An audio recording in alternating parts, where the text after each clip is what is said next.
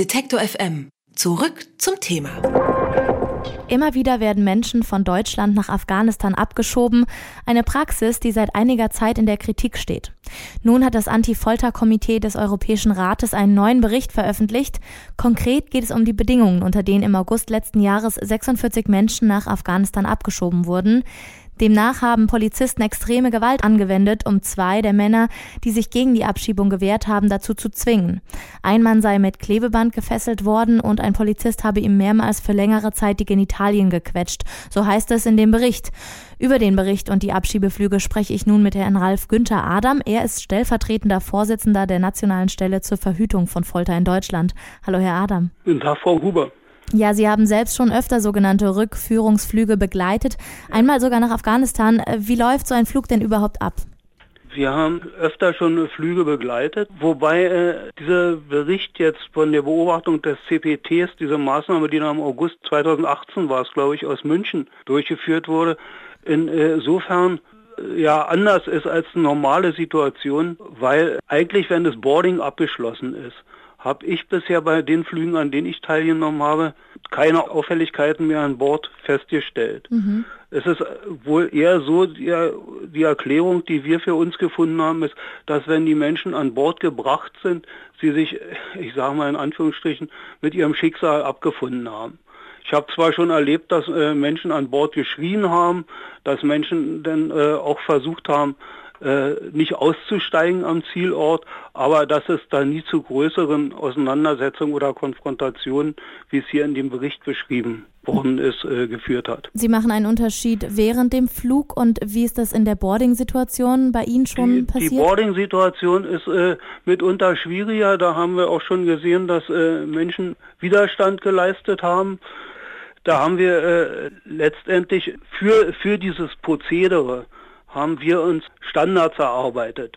Wenn Sie auf unsere Homepage der nationalen Stelle äh, schauen, dann finden Sie unter dem äh, Thema Abschiebungen eben auch diese, diese ganzen Standards, die wir da aufgestellt haben. Also zum Beispiel, äh, wie man die Menschen unterrichtet über den Abschiebungszeitpunkt, über äh, wie wir zu Abschiebungen aus der Strafhaft oder gar aus dem Krankenhaus stehen. Und insbesondere ist Ziel auch unserer Stelle, dass wir versuchen, einheitliche Maßstäbe zu erreichen und einheitliche Handlungsweisen zu erreichen. Wir haben festgestellt in den, ja, in den letzten Jahren, in denen wir die Abschiebungen beobachten, dass äh, in den einzelnen Bundesländern oder gar an den einzelnen Flughafen doch die äh, Praxis unterschiedlich ist. Mhm. Also ich sage mal ein Beispiel, ganz wichtig ist, sind ja äh, Mobiltelefone. Mobiltelefone sind deshalb wichtig, weil die Menschen dann nochmal die Möglichkeit haben, Angehörige zu unterrichten, hier Freunde zu unterrichten, aber auch Angehörige am Zielort zu unterrichten, dass sie möglicherweise abgeholt werden können. Also da gibt es eine ganz unterschiedliche Praxis. Wir haben schon erlebt, dass äh, die äh, Mobiltelefone von Anfang an abgenommen worden sind und dann erst wieder nach äh, Ankunft am Zielort ausgehändigt wurden. Wir haben aber auch schon erlebt, dass die Mobiltelefone bis zum Boarding äh, den Menschen gelassen worden sind. Und das sind immer Dinge, äh, wissen Sie, die äh, haben eine atmosphärische, haben eine atmosphärische Wirkung. Wenn jemanden über sein Handy hat und sich mitteilen kann anderen, dann ist das schon eine ganz äh, wichtige Situation, um so eine Situation, die ja äh, bestimmt für jeden Menschen aufregend ist, zu beruhigen. Das heißt, Sie sehen in den Handlungsweisen durchaus Vereinheitlichungs- und Verbesserungsbedarf. So, so ist es. Wir haben regelmäßig Gespräche mindestens einmal im Jahr im äh, Bundesinnenministerium äh, zu unseren Beobachtungen und zu unseren Empfehlungen.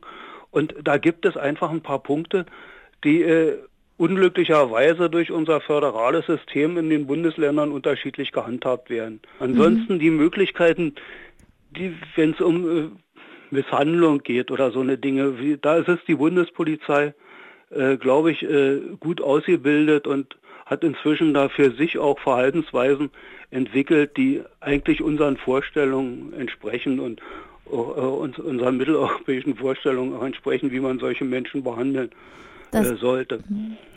Jetzt geht es natürlich in dem Bericht, der so viel Aufsehen erregt hat, um Gewalt. Wie häufig kommt es Ihrer Einschätzung nach bei Abschiebungen denn vor, dass solche Gewalt angewendet wird? Also wir äh, haben natürlich äh, schon erlebt, dass es äh, Menschen gibt, äh, die gefesselt sind die gefesselt sind, in Bodycuffs gefesselt sind.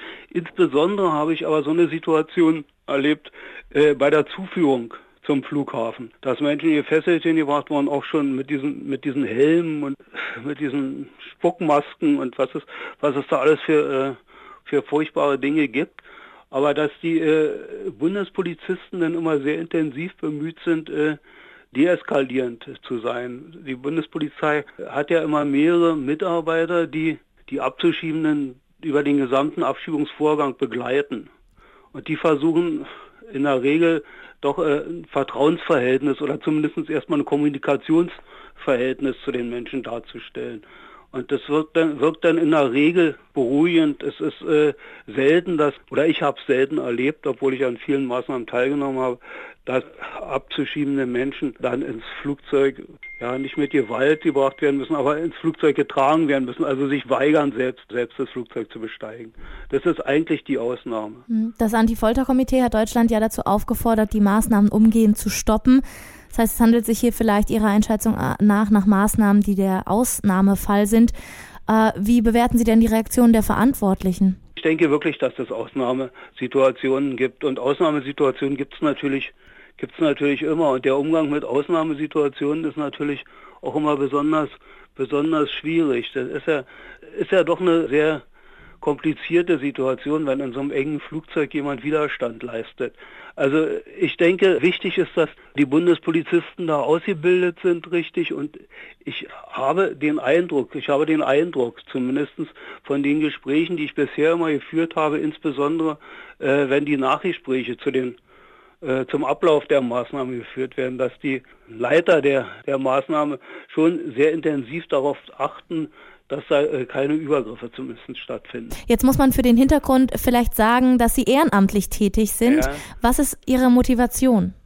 Also ich war bis zu meiner Pensionierung Leiter der Justizvollzugsanstalt Berlin-Tegel, damals noch das größte Gefängnis in Deutschland, bin jetzt seit 2013 pensioniert und bin damals gefragt worden, ob ich äh, Interesse hatte, hätte an so einer Arbeit, die äh, letztendlich im Sinne der Menschenwürde stattfindet. Und das war mir wichtig. Und ich war immer jemand, der versucht hat, positiv zu denken und auch im Bereich des Justizvollzugs positive Behandlungskonzepte entwickelt habe. Und deshalb, also man kann als Pensionär nicht nur Tennis spielen und Rasen mähen, sondern sollte auch mal ein bisschen was äh, Vernünftiges machen. Und deshalb habe ich mich dazu entschlossen, die Frage mit Ja zu beantworten, als man mich gefragt hat, ob ich da ein Interesse hätte, mhm. sowas mhm. zu machen.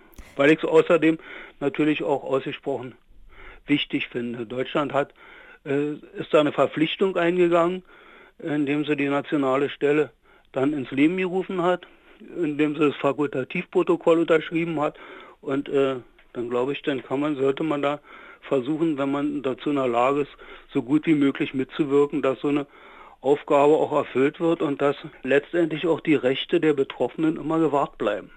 Das Anti-Folter-Komitee des Europarats hat einen neuen Bericht veröffentlicht. Darin kritisiert das Komitee die Bedingungen, unter denen Menschen nach Afghanistan abgeschoben werden.